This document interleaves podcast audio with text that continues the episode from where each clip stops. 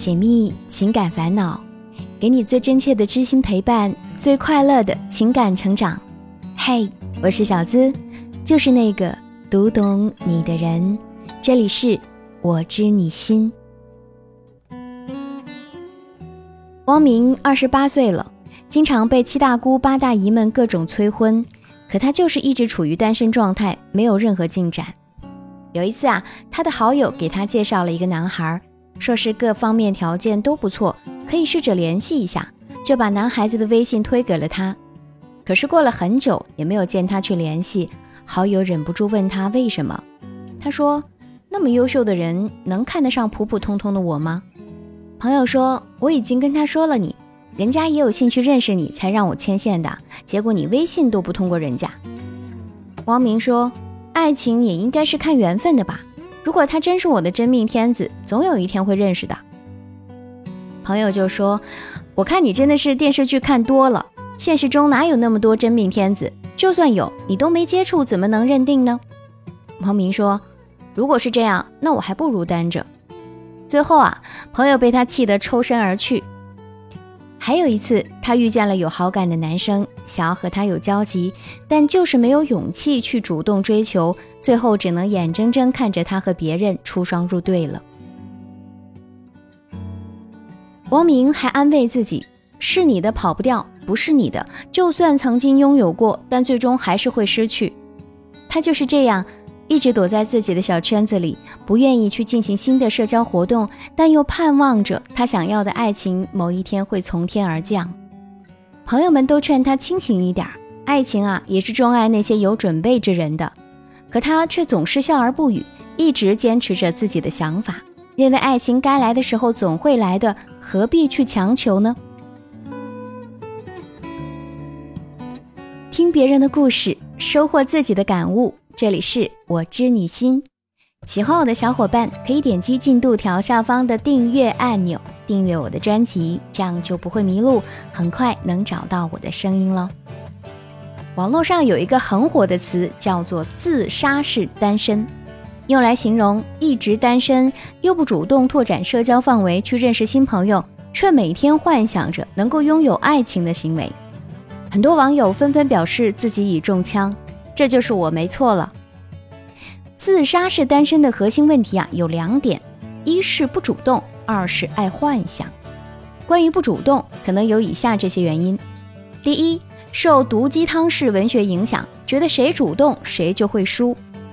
我们中国的传统教育中教女孩子啊一定要矜持，不能主动去追男生。还有很多的毒鸡汤告诉我们，一段感情里谁先主动谁就输了，谁认真谁就败了。你一定要等到那个人出现，然后把你捧在手心里。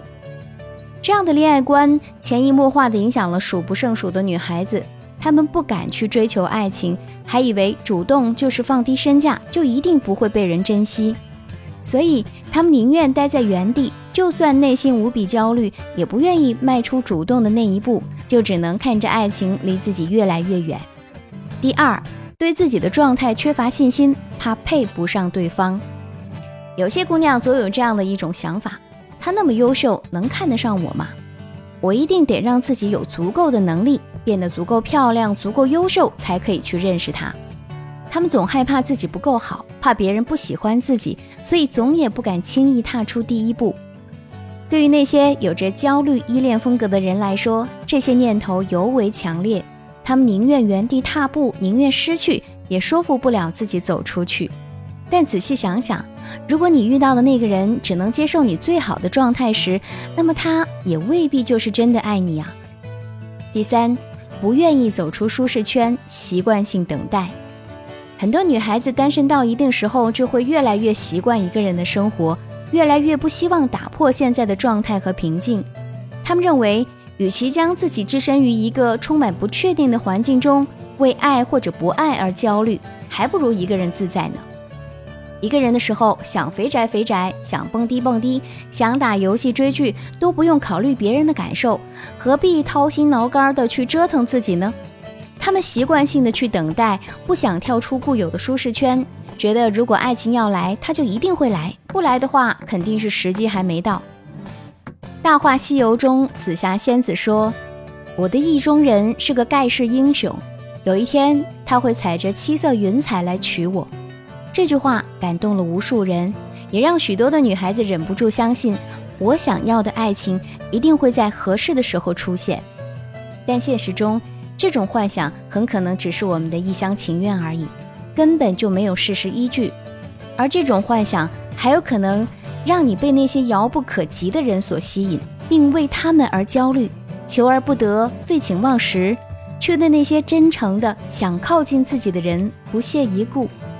久而久之，这种状况就会让人觉得，这种得不到的焦虑，其实才是爱情本身，从而望而却步，不敢触及。虽然说，幻想遇见更好的人，这本身没有错，但长而往之，会让你错失那些原本更适合你的人。那么，我们该如何从这种自杀式单身的状态中走出来呢？第一，停止自我贬低，才是遇见爱情的第一步。很多时候啊，我们渴望亲密关系，却总是觉得自己不够好，害怕被拒绝，永远被动的去等待，希望别人来引导自己进入一段恋爱，只希望有一个人能够看到自己、了解自己，并且爱上自己。所以，很多人都陷入了一个常见的误区。没有人爱我，是因为我还不够优秀。只有我变得越来越好，才配得上别人的爱。但爱情并不是优秀之人的专属产品，它会眷顾到每一个角落，只看你有没有勇气踏出那一步。停止自我贬低，发现自身的优点，敢于走出去，才是遇见爱情的第一步。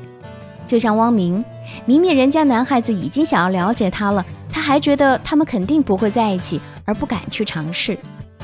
有人说，明天就像盒子里的巧克力糖，不去尝试，你永远不知道它是什么滋味儿。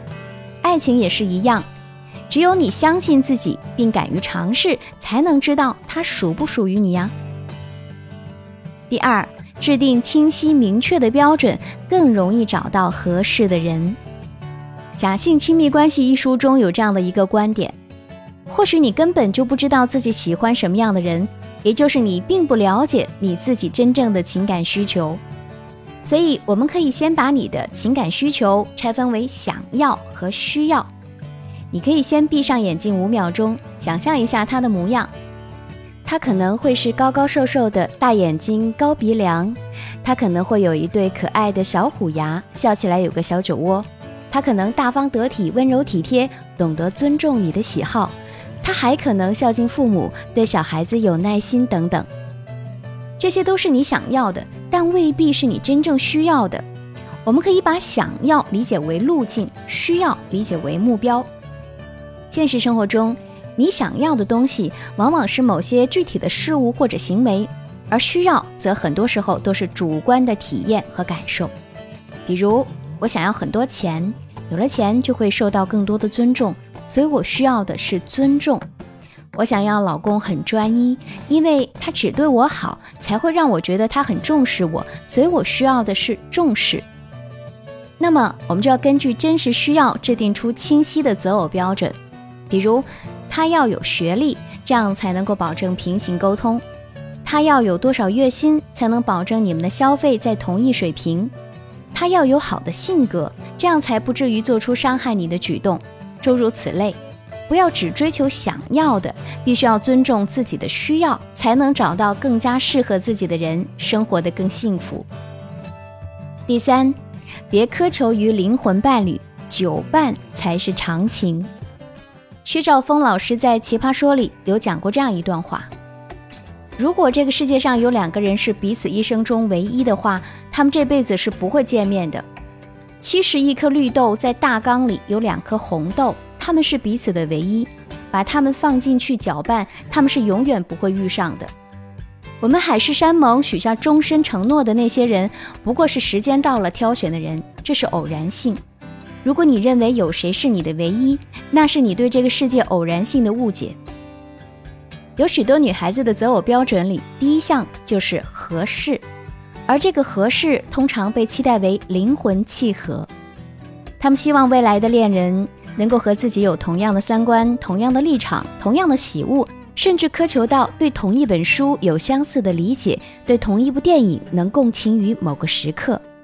虽然这种想法可以理解，但是从某种程度上来说，这样的爱情只存在深深的自恋，而缺乏彼此的欣赏。人与人之间固然需要相似的点来产生共鸣，但过度追求一致，就只能是创造复制品而已。我们恋爱，并不是为了从对方身上索取价值，每个人都有独特的地方，我们在对方身上看到自己从未有过的观念、想法、见解等等。即使亲密无间，但仍然能够保持彼此的完整性和独立性，这才是爱情最吸引人的地方。不要苛求于灵魂伴侣的存在，那个一直在你身边，给你最多柔情、最强烈陪伴的人，才是给你最长情告白的人。总之啊，对单身者来说，少一点幻想，多一点行动力，才是告别单身的法宝。毕竟。爱情总需要我们表现出一点主动，才能成为爱情。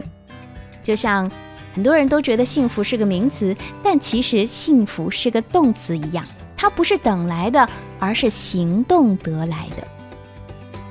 所以，亲爱的姑娘们，即使你的意中人真的是会踩着七彩云朵而来，也是需要你站在他出现的路口的，不是吗？